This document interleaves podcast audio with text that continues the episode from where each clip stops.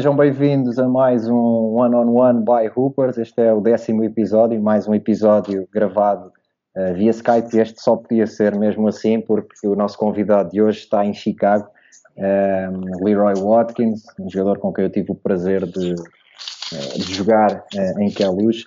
Um, ehm, este é, é, o décimo episódio. Já sabem que podem ver este e os outros episódios no site da Hoopers, hoopers.club, no Facebook, Twitter, Instagram também vou partilhar nas minhas páginas pessoais. E agora, malta, quem não percebe inglês, temos pena. Lee, thank you for having me on this conversation, man. I was looking forward. No, thank to, you. To see you and to talk a little bit about basketball with you. And um, people here in Portugal talk about you a lot, so I know uh, lots of people are gonna enjoy seeing this because uh, uh, you were, in my opinion, one of the best players that ever been here. And for sure, the most dominant uh, big man that has ever played here in Portugal. So uh, people remember you because of that, and not only because of that, because I know, I, in my opinion, you're a cool guy too. We had some fun. while, while we, we, had, we had a lot of fun. we're gonna we're gonna go uh, we're gonna go through those moments too um, how's life, man? How's how's like how are you going in these days with this with this virus, with this situation? How's Chicago right now? Well, I mean, Chicago is like most places. Um, people are what are we in week week four now? Yeah, we're in a month of the coronavirus. So I mean, people are getting a little antsy. They want to go outside. The weather here is starting to change. I know the weather is kind of nice there. And I've been keeping up with it. Um, everybody wants to be outside, so that's gonna play. That's gonna be interesting to see once this weather starts to get consistently nice. Is how things are gonna be, and people are gonna react to that. You know, I'm just trying to stay safe and stay away from people yeah. Just trying to stay away from people. Period. Yeah, of course. Yeah, I hope. Yeah, I hope you're you're safe. I hope your family's safe, man. And oh, yeah. yeah. that's that's pretty much the the thing. Like over here, some weeks ago, uh, there was a there were like a couple of days that looked like summer days. It was hot. Everybody was out on the on the beach. Like the beach was packed, and we were we were watching the news. Like, man, what the fuck? You shouldn't be around people, and everybody's on the beach, man. Come on. So Lee, uh, let's talk about basketball, man. Tell me, um, that's what, like, I know uh, some parts of your career, especially uh, the parts where you were here in Portugal, but um, I want to go like all the way back. Uh, when did all when did it all started? Like, how did basketball appear in your life, and how you start playing? Huh, let me see. Well, basketball for me started in grade school. We didn't have a basketball team, so I didn't play a lot of basketball. I used to get in trouble. So my gym teacher knew the basketball coach at the high school I eventually went to. He forced me to play basketball because then I had never really played basketball before. So in the little time that I was in high school, shit, he forced me to play basketball. I turned into one of the one of the better basketball players in Chicago by the time I was a senior. Had some options to go to college. Went to college. Where did you go? Trent, Where did you go to I college? To, uh, I went to Illinois State. Okay. Yeah, I went to Illinois State, and then um, shit. The summer I graduated, I went to some camps of guys trying to go play. Did something with the Bucks that year, exchanged numbers with some uh, with some agents from Europe, and shit. That's how I ended up in Europe. Before Holland. Before you came to, to Europe and before Holland, uh, while you were growing up uh, playing ball in high school and then college, uh, who were your your idols? Uh, I know, well, being from Chicago, you probably uh, watched oh, yeah, Michael time, Jordan game, right? Big time Michael Jordan fan, but shit, growing up, Hakeem Olajuwon because I always played that position. So it was always Hakeem Olajuwon, Shaq. Shaq was my biggest influence as to how I pattern my game. But you know, all big men want to be guards. So I always love to dribble the ball and do stuff I saw a lot of the big guards doing at that time. Okay. And uh, did you like in Chicago? Uh, do you have? I know it's uh, like a very cold city, especially in the winter, right? But uh, do you have like? do you usually play outside? Is, are there like iconic places where you play outside, like playgrounds? Um, it depends. Like it depends on if you want to be safe. So there's a place near where I live that's pretty pretty popular. Um, it's right on the lake, and shit, a lot of people came through there playing basketball outside. But then you had all the different. I mean, back when I was shit, when I was in high school, you could go anywhere, and there would always be some of the top guys in Chicago playing in whatever gym you went to. Nowadays, it's really hard to find places to go and play as far as like trying to find competition with the way basketball has changed and how it's played today. Because for me, it's a softer basketball, and I see it every day. I'm not shit. I'm not in the shape I was in when I was playing, but I can still get up and down and make make guys submit to what I want them to do. But okay. guys are like really soft now, so it's it's a different type of basketball from how it was years back. And when you say that the competition was good, like during the summer there, uh, how like how, what kind of players did you meet? Like NBA guys playing during the summer? You used to play with oh, them? yeah, I mean, when I was playing, when I was when I was shit, when I was in Europe, I would come home and play in the uh, pro am. Shit, all the top NBA guys from Chicago would be playing in the pro am guys that they would bring in from different places would always be in the pro am, and guys that were like the top guys in their senior year of high school would always be playing in the pro am. Shit, I played with Corey Maggette the year his senior year when he went to Duke. I remember playing with Ron Artest one year. I always played with Bobby Simmons. Okay. Um, I knew I knew some guys that put teams in tournaments, and Bobby Simmons was always a guy that played with them. So I always played on a team with him. And shit, I played against guys that, that made it to the NBA when I was in college, making it to the NCAA tournament and just mm-hmm. getting teams on our preseason schedule. Okay. So after college, you were talking about the the agents that start talking with you, and uh, when did you realize that you were going you were going to come like overseas instead of staying in the in the US. Uh, was that like an easy decision for you to leave everything behind and go to Europe? Well, it was it it was kind of a forced decision because I had gotten into an accident in my mother's car, so I needed money quick. So the first the first person that called me offering me good enough money for me to leave, that's where I went, and that's how I ended up in Holland Okay. And how first couple years in Europe. How long did you stay there? Two years. Yeah, I was on the same team uh, in Holland for two years. Okay, and how, how was your what what was your first impression uh, of basketball here in Europe, uh, comparing to the reality that you came from? Um, I, mean, I, um, well, bet, I bet you. I bet you're gonna say something like. You, you already know what I'm gonna say. you're gonna say something like, "Man, I went there and I was about to kick their ass. it was too well, easy." No, it was. It was more so because of the physicality that I was used to. Yeah, yeah, yeah. When I first went to Europe and I first went to Holland, everyone was always flopping and falling on the floor when I would get the ball in the post and try to impose my will yeah. on the game. So I would get in the game and shit, I get two quick fouls. Okay. And I'm on the bench. And then, I mean, that was just the first two years. I had to learn how to not play as physical as I would play if I was here. Okay. And after those two years, uh, that's when you came to, to Portugal, right? Uh, right after right. that. And you album, album was my first year. Man, and I gotta say about that team in Ilya, you came with Eshimu, right?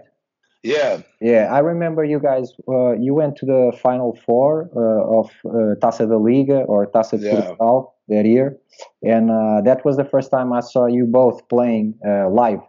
and I was like, man, where did these guys came from? Like uh, suddenly had like the two best Americans in Portugal by that time, and and shit was crazy. But then uh, Eshim left uh, before the season ended, right? Yeah, he left. He left towards the end. I think I forget where he went, but you know, he was a he was a different type of guy anyway. So he he he. I think the conditions for him from where he came from. Well, I don't even. I can't even speak for him, but I mean, I just think uh, he liked things a lot faster, like the way Lisbon was. Okay. As far as like as close to being to New York as possible, because I think that's where he's from. He's from yeah, New he's York. from so New York. Yeah. yeah, so I think Lisbon was as close to New York. Okay. You know what I mean? So, but So I mean, that first year it was a lot of fun playing in Man, El your team, your team was your team was fun to watch that year. Yeah, that team in Iliab. And, and how did you like to spend time there in Iliab? Because I know I've been there too. I played there one year, and people there they love basketball. Like the gym is not huge, but it gets like uh, really crowded, and the the environment in, in the gym is nice to play, right? Oh yeah, man. They they they love basketball at Illiabum. Our games were always full. We always had a lot of people cheering us on.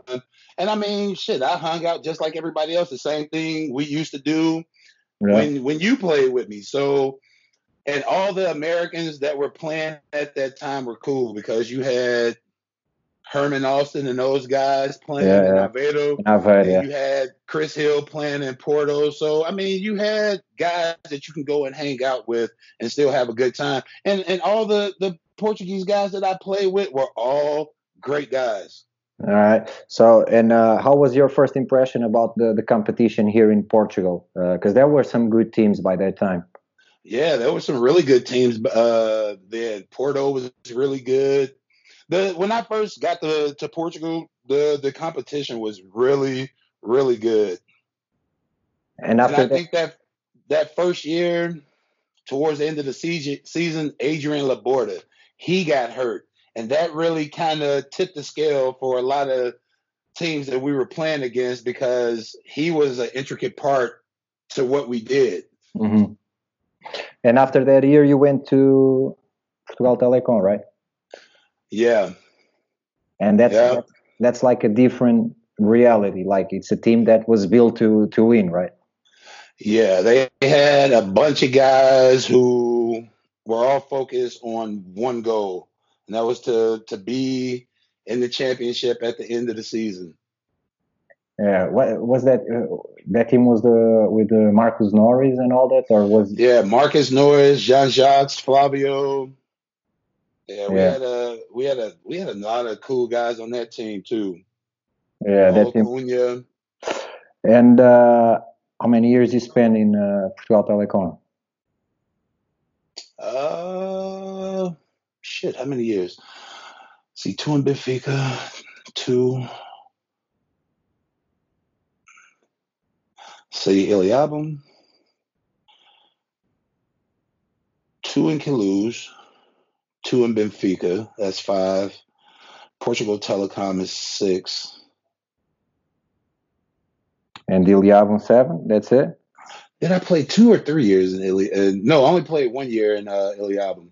Yeah, Illiabum was one year. Yeah, I remember that. But Telecom, I don't remember if it was one or if it was two. I'm not sure though.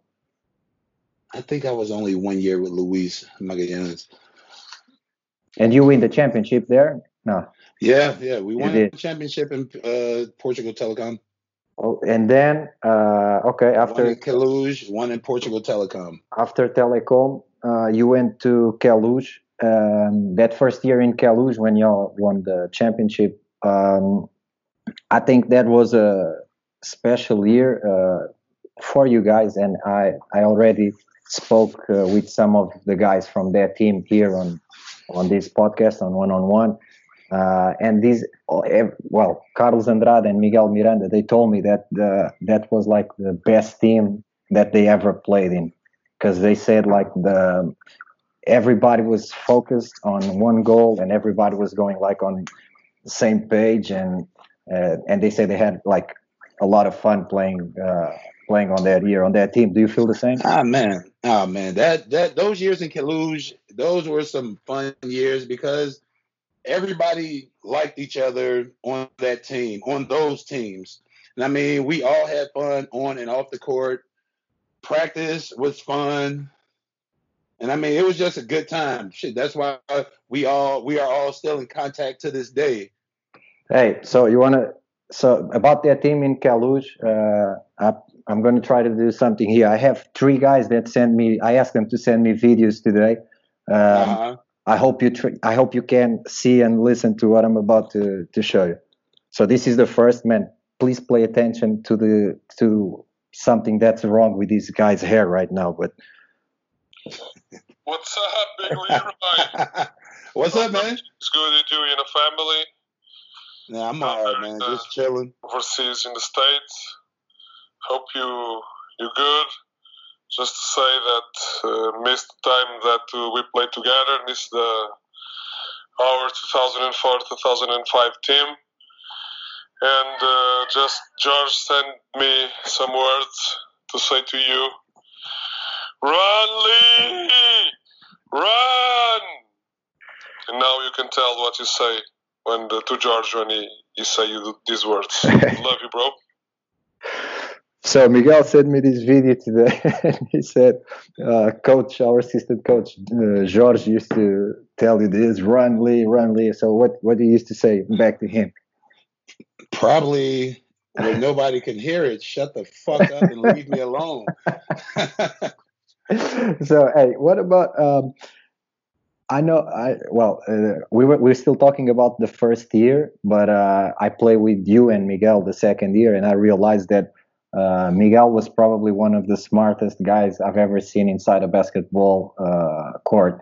Um, how was for you to play the high low with him? Because I know he didn't. I, he didn't even have to look at you to give the ball to you. That shit was just easy buckets.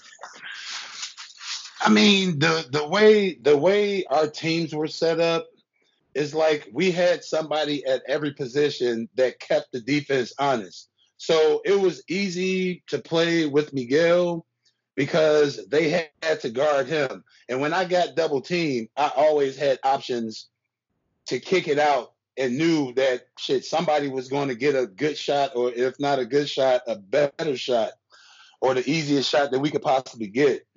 And yeah. we all just we all just had a lot of good chemistry. I think that was easy to, to play with play with you. That uh, I realized like the next year was that uh, you were set. You, you were not uh, like a guy. You didn't play for your stats. You played to win, and no matter what the team needed, you were about. You were ready to give the team what they need. And most of the time, well, one on one, I think no one could stop you here in Portugal. Uh, and when, whenever they trap you, you you will find you would find somebody open easy because you you you were a good passer too, and uh, that made like basketball easy to whoever was playing with you too because you you will you will you will find everybody who was open.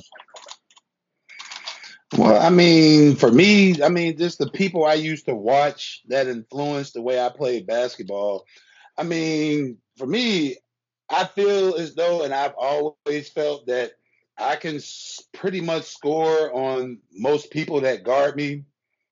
And if I can't score or if I get double team, I know that there's going to be somebody open. So it was always a situation to where that's that's what I'm saying. The chemistry that we had, it was like, shit, I either had people cutting to the basket or shooters on the wing, or I always had somebody to go to when I was in trouble. And guys, and they all made basketball easy for me. Uh, I have another video here from uh, a guy. He, he, sent me this today too. Uh, he used to play on that team too. what up, Lee? What's up, brother? Hey, long time no see, but hey, still all love. Wish we can see you sometime soon. Enjoy the show with our boy Miguel Barroca. Uh, oh, I'm sure there's some stories going to be told. Hey, Lee, you better run, Lee. You know what this is. hey, man, you're the most dominant big man I ever played with.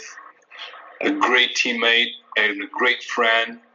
And like I said, I mean, I wish I could I could see you soon. Okay, all love. Lex, another guy. My man Lex. Team. A guy that didn't start the, the season on the team, but then uh, he ended up Hey man, Team. hey Lex. Lex worked his ass off Yeah, I that didn't. year. He worked his ass off to earn earn his Place. place on that team. Yeah, I heard something about like uh, in the beginning he didn't even dress in your in your uh, locker room until he really like got signed to to the team, right? Yeah, man. Lex Lex was a hard worker. and and he put in a lot of work to get on the team. Lex said, I love playing with Lex. Yeah, and uh, everybody everybody got along and it was just a fun time. That's why I miss Portugal so much, amongst other things. talking about uh, uh, working hard, there's another guy here that sent a video today. Let me see. Yeah. What up, Leroy, my brother from another mother? Queluz, baby. Just uh, give you a shout out, man. I know you're going to be at uh, Barroca's interview today for uh, by Hoopers. Uh, it's a great platform for us, man, to develop our um, our sport. So uh, I cannot wait to, to hear what you have to say, uh, what you have to talk to about uh, with uh, with Bahalka. But I just want to tell you that I love you, bro. That I miss you, and uh, you know, as you see back here, you know, the greatest team in Portugal ever, uh, and nobody doubts about it about that. All right, man. So. I'm, uh, I feel privileged that I play with you only for a year, so only for a year, but I, I feel privileged that I, I play with the best center in Portugal that Portugal ever seen. So, uh, uh, big shout out. I love you, bro. Take it easy. Hey, I got a story about Carlos. When my when he was when he first came back to Portugal and he was playing for Porto, Yeah. I wanted to fucking kill Carlos. because he talked just as much shit as I did. And, and because he played basketball in the States, when he came back to Portugal, he brought the level of physicality that a lot of guys on the wing was not used to. yeah. Then on top of him punking a lot of dudes on our team, he talked just as much shit as me. And then when he played with me, I was like, oh yeah, we gonna lock some motherfuckers up on defense. Man, yeah, your team uh, that year, you we usually say that uh, offense wins games, uh, defense wins championships, and uh, what you did, did that that year was was that case because you guys on defense were awesome, starting with Chico at the point guard, uh, then Carlos, you, Uh, everybody was committed to to defense, right? Oh yeah, man. Everybody was nobody everybody had the attitude that you're you're not gonna beat me. And like my, my mentality has always been shit, I'll foul out before I let anybody bust my ass. Or Yeah, I'll try to figure out the best way of shit locking you up. Yeah, and that I that was mean it, that was pretty much the, the mentality that I found like on the on the next year when I got to that team too because uh, like for me it was a, a whole different reality from where I where I was playing in Algés during my whole life. And uh, uh, that was pretty much like I, uh, my perception was like being outside was okay these guys play hard defense but like they are awesome on offense too. But when I got there I was like man first of all these guys they they want to play defense and then offense will we'll see from there right Oh yeah, man. Because I mean, the the offense, all I mean, the defense always led to us getting easy shots and shit. Everybody just played hard. I mean, I always tell people this all the time. You play hard. You don't have to be the most talented person, but if you play hard, shit, it's a lot of guys you will outplay. Some of the best, most talented guys you will outplay just by playing harder than them. And everybody on that team always went out and played hard every game.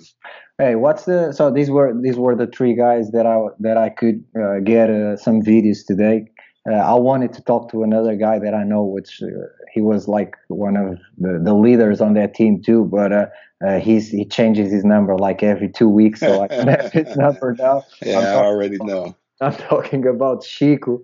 Uh, yeah, some things never change. Yeah, yeah, yeah, yeah. But uh, how like um, how how important? Because for me, he was when I got there, he was like uh, he was playing point guard. He was the like my uh, my reference, right? Uh, but for you, when you got to that team, uh, you played with Chico before. In yeah, I was. Uh, yeah, I played with Chico and Illiabum. But he was different. Like in Queluz, he was more like a leader, right? Well, his role, his role was different in Queluz because there wasn't as much of a scoring load on Chico as it was in Illiabum. Okay. Yeah. So I mean, you had guys that could score. It was me. You had Ishimu. Ishimu didn't really score from the outside, but what he gave you just running the floor, he mm-hmm. would get get us shit. 15 points easy. Easy, yeah. Just so we get the rebound, he take off Chico pitching ahead and we get a layup or and one and he's shooting free throws. And I think more and and Illiabum, Chico there was a more burden on him to score more. Score, okay. Yeah, and and shit in Queluz, he didn't have to because we had guys that could create for other people and just get each other easy shots. Okay. Yeah, we thought you you had you had a uh, uh, man that year you had uh, Tomas Rodriguez playing great. Uh, yeah, and Tomas he, Armand, he Armand, for everybody. Yeah, Armand coming off the bench and had a great season too before he went to Angola. Uh, so that year, uh, y'all end up winning the cup and the championship. Uh, people still say that uh, Felipe Gomes needed help to lift the, the Portuguese cup because uh, he didn't he was not strong enough to to lift the cup after after you win it. Um, did you like when did you realize during that season that it was possible to to win everything? Was it right from the beginning?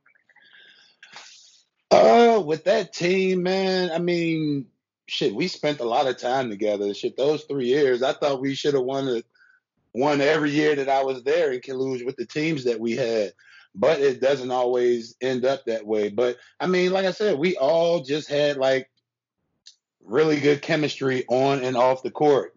Everybody hung out. Shit, we used to sit and play PlayStation all the time with each other. So I mean, it's it's always good when guys actually like each other. And like you said earlier, shit, no one was out playing for self. Everybody was just playing to make each other better and win. Yeah, yeah. So that year, y'all y'all won everything. Next year, uh, that was the time I joined the the team, um, and um, I don't think I don't know if you uh, realize uh, how important uh, you were for me uh, getting into that team. Uh, the way because I, I, look at you guys before I met you, and you guys were like dis- distant from me. Like these guys are superstars here in Portugal, but as soon as I got on that team, I was like I felt part of the family, and I spent a lot of time with you. I spent a lot of time with.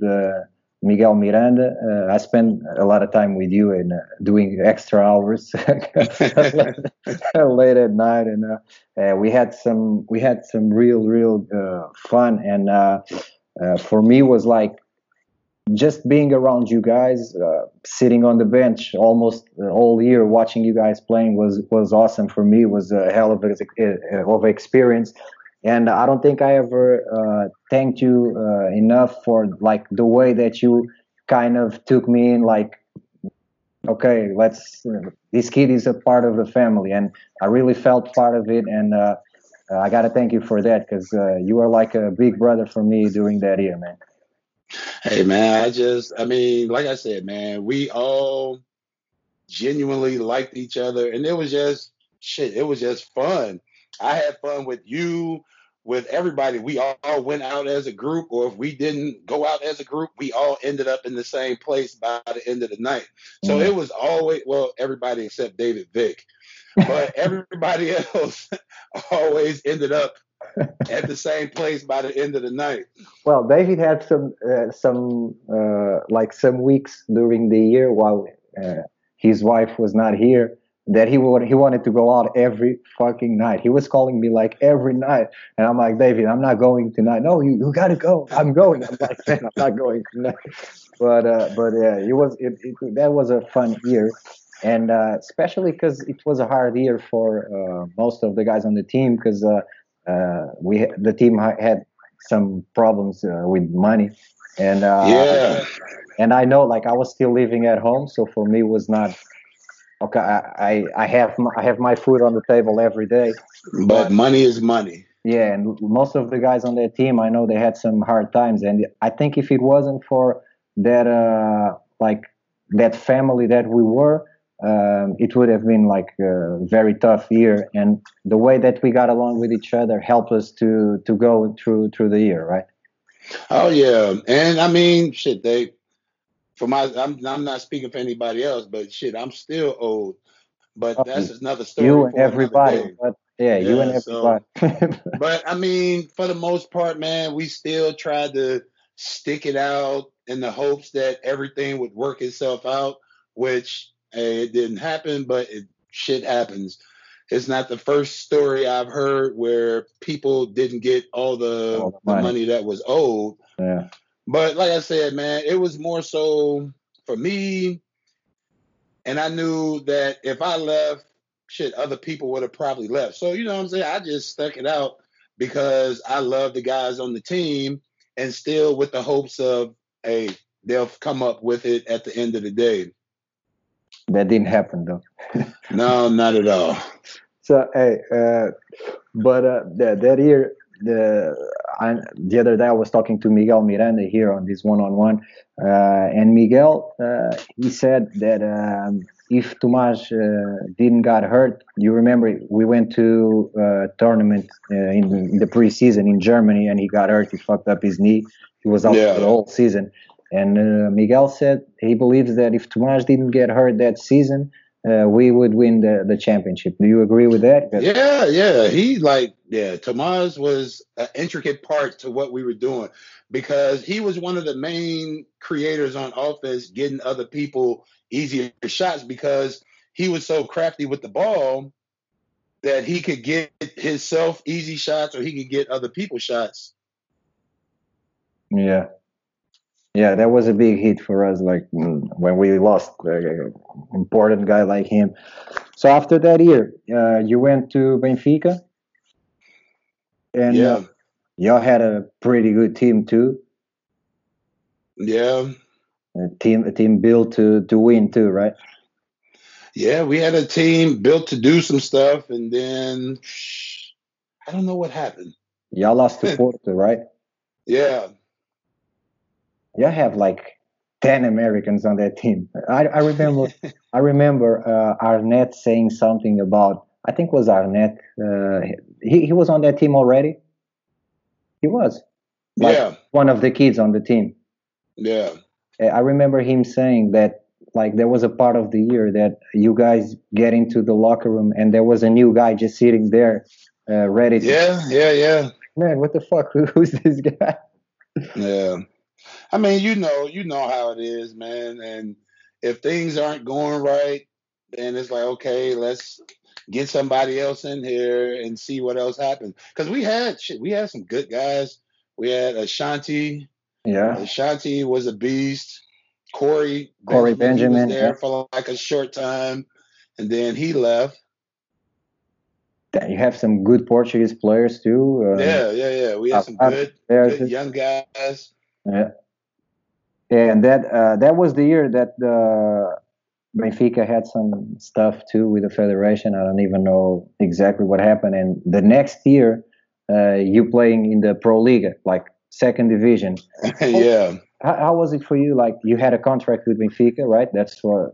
Uh, yeah, that was the that was the second year. Yeah, and how like suddenly a player like with your history in Portugal, the, with your skills, and you, by the time you, are you are not even old, you are still uh, good to go. So how what what did you feel by that time? Was like, okay, I'm about to, I'm going to stay here, get this money, end up the contract, and then leave, or how was what was the feeling to go to the second division? Shit, still with the mindset of winning the championship. Okay. Yeah, I mean, because I we end didn't up, really I end have up winning. I end up winning Huh? the championship. Yeah, so so I mean, we didn't really have a choice with the whole dropping down. Shit, my the second year when we dropped down, that was still my mindset to win a championship. Then what happened with me happened. Then I couldn't play anymore, and then the championship kind of went out the window. Yeah, we, I don't want to spend too much time talking about that shit, but I just want to ask you, are you good? Like since that oh, day? Oh yeah, man, I've been good since I left Portugal. Well, I remember visiting you in the hospital. I came from Torres Vedras that night. I was playing in Física, and I went to see you in the hospital, and you were already good. You were you were ready to go. dude, I just wanted to get out of the hospital Yeah. and get back on the court. But I mean, people, everyone, and had made their come up with their own conclusions as to what happened to me. I had people say, "Oh, I thought you were in a coma, and I thought you had a heart attack," and it's just like, no, no, no, none of that is true. But nobody ever asked me what happened. Everybody just made their own assumptions as the- to what happened. But you, do you want to say what really happened? Well, they said I had a brain aneurysm. Okay. Everything that happened happened in my brain. Nothing to do with my heart. Okay. Yeah. And after that, like you you you end up playing again, right? Because you played in Angola after that. yeah, I went to Angola after that. How long you stayed in Angola? Well, there was a lot of stuff going on with that with the coach that was the coaching that team because I was supposed to go on this date, then something happened and I didn't end up going until close to like that new year to almost 2000 2000 the end of 2009 almost because I was here just working out, trying to just stay in shape until it was time for me to go. But something kept happening that kept pushing the date for me to leave further and further back. Okay. But How, I finally ended up there. how was that experience there? Uh, Angola was different. Um, a lot, a lot different than some of the places I had been in Europe. I mean, it was like a culture shock because it's just like a country that's on the rise as far as like construction, building. It's like you. There's a lot of like dirt roads. You still driving on dirt roads. You, I mean, it's just a. It just was a culture shock for me, and because of that, and the coach was killing us with practices and running three three and a half hours a day. I, I almost went back home, but man, I stuck it out. Once I got in shape, Angola turned out to be a fun place, and I was supposed to go back that next year. The coach was saying he was going to be the team, the coach of this team. That didn't happen, so I ended up not going back to Angola. Okay, and and then you ended your career, right? Or after that, Yeah, and that was it. No, that was it. I was I was hopeful to try to go back to Portugal. I know Miguel had mentioned we had spoken about trying to get me back over there to play when he was in uh I want to say. Ovar. Yeah. Yeah, I think he was in Ovar. And I think the American there had died at halftime or something like that. Yeah, that was uh yeah, it was uh they had um he was a, he, he was actually a point guard, I think. Uh yeah, point guard he or shooting guard or something Yeah, like or that. shooting guard. We were playing a preseason tournament, uh, like Hugo dos Santos or whatever the name is, and uh, and by halftime we were we were gonna play after them, but by halftime he just passed. It was uh, yeah, crazy crazy shit. Yeah, and then when I heard that, I told Miguel, I was like, any chances of me going back to Portugal to play probably just went out the window with that situation. Yeah, because everybody was scared. Because they didn't know they didn't know exactly what happened uh, to you, and so they were scared to to sign you. Yeah. and nobody like did you feel that uh like people kind of uh well do you feel like that was unfair i mean uh, you gave a lot to basketball in Portugal, and by the time that uh, people, instead of like bring you back and try to find out really what happened, kind of like, uh, okay, he's not good, so uh, without even trying to find out the truth about what happened to you. Yeah, I mean that was the that was the whole reasoning behind a part of the reason for me going to Angola because I just wanted to show people that I was okay, that I could still play basketball, that I wasn't gonna get out on the basketball court and drop dead or anything like that. And that was part of the whole reasoning to go there because I was hopeful to go back to uh, Portugal to try to play. I would have never left, probably would would have never left Portugal had that not happened to me. Yeah, I know that there are a lot of clubs here in Portugal that closed after you leave. Uh, Yeah. I mean, Musulu closed, Doc. Uh, yeah, I was heartbroken to hear about that. Yeah, they they're all closing because the their favorite guy is not here anymore. So, so Lee, and um, life after basketball, are you still related to the game by any like coaching or something? Well, the school that I work, I help out with basketball. Um, we do basketball four days a week, and they play. They have games, so I just co- I just help with practices. I don't do any of the coaching. That's pretty much it. Okay, and you Yeah, miss but I you oh miss yeah, uh, I, I miss basketball every day, but I still play okay like every week, three or four times a week. I'm still playing, but like right now, with this whole coronavirus, just it's you hard to just play NBA 2K. anything. yeah. Do you still turn off uh, the PlayStation uh, when you're losing? Because I remember you still. I remember being play, being at your house playing with you, and by accident you kick the PlayStation, and it, that shit went off. See, I don't really have anybody that's that's to play with like that. That's that competitive on the game. Because I remember playing many nights with Lex and getting pissed off because I was losing.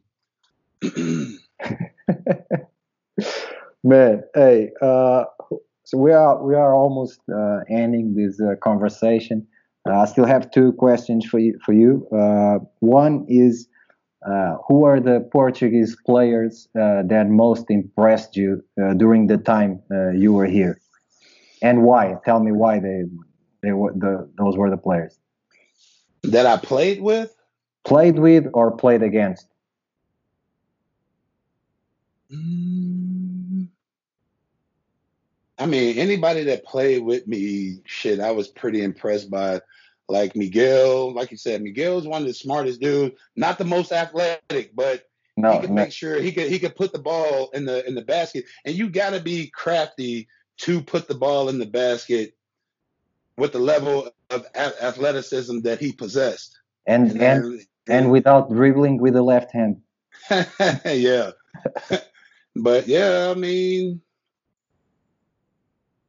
uh, I'm trying to think of guys. João Santos. Uh, who else? Who else did I like? I like playing against those uh, Oliveirense teams. Okay. Yeah, those guys. Um, Well, you already said uh, Carlos uh, Carlos Andrade before. yeah, man. Yeah, Carlos and Carlos used to bring it, man. Every time we played. Man, he was still bringing that energy at 40 years old, man, Yeah. looking like Tony- a 20 year old kid. Antonio Tavares shooting up all the balls. Yeah, Uh, scorer. Yeah, Tavares can score like easy. you know who I liked, but he was young when I was there? Augusto Sobrinho. I liked his game when I was playing. Okay. Um, who else?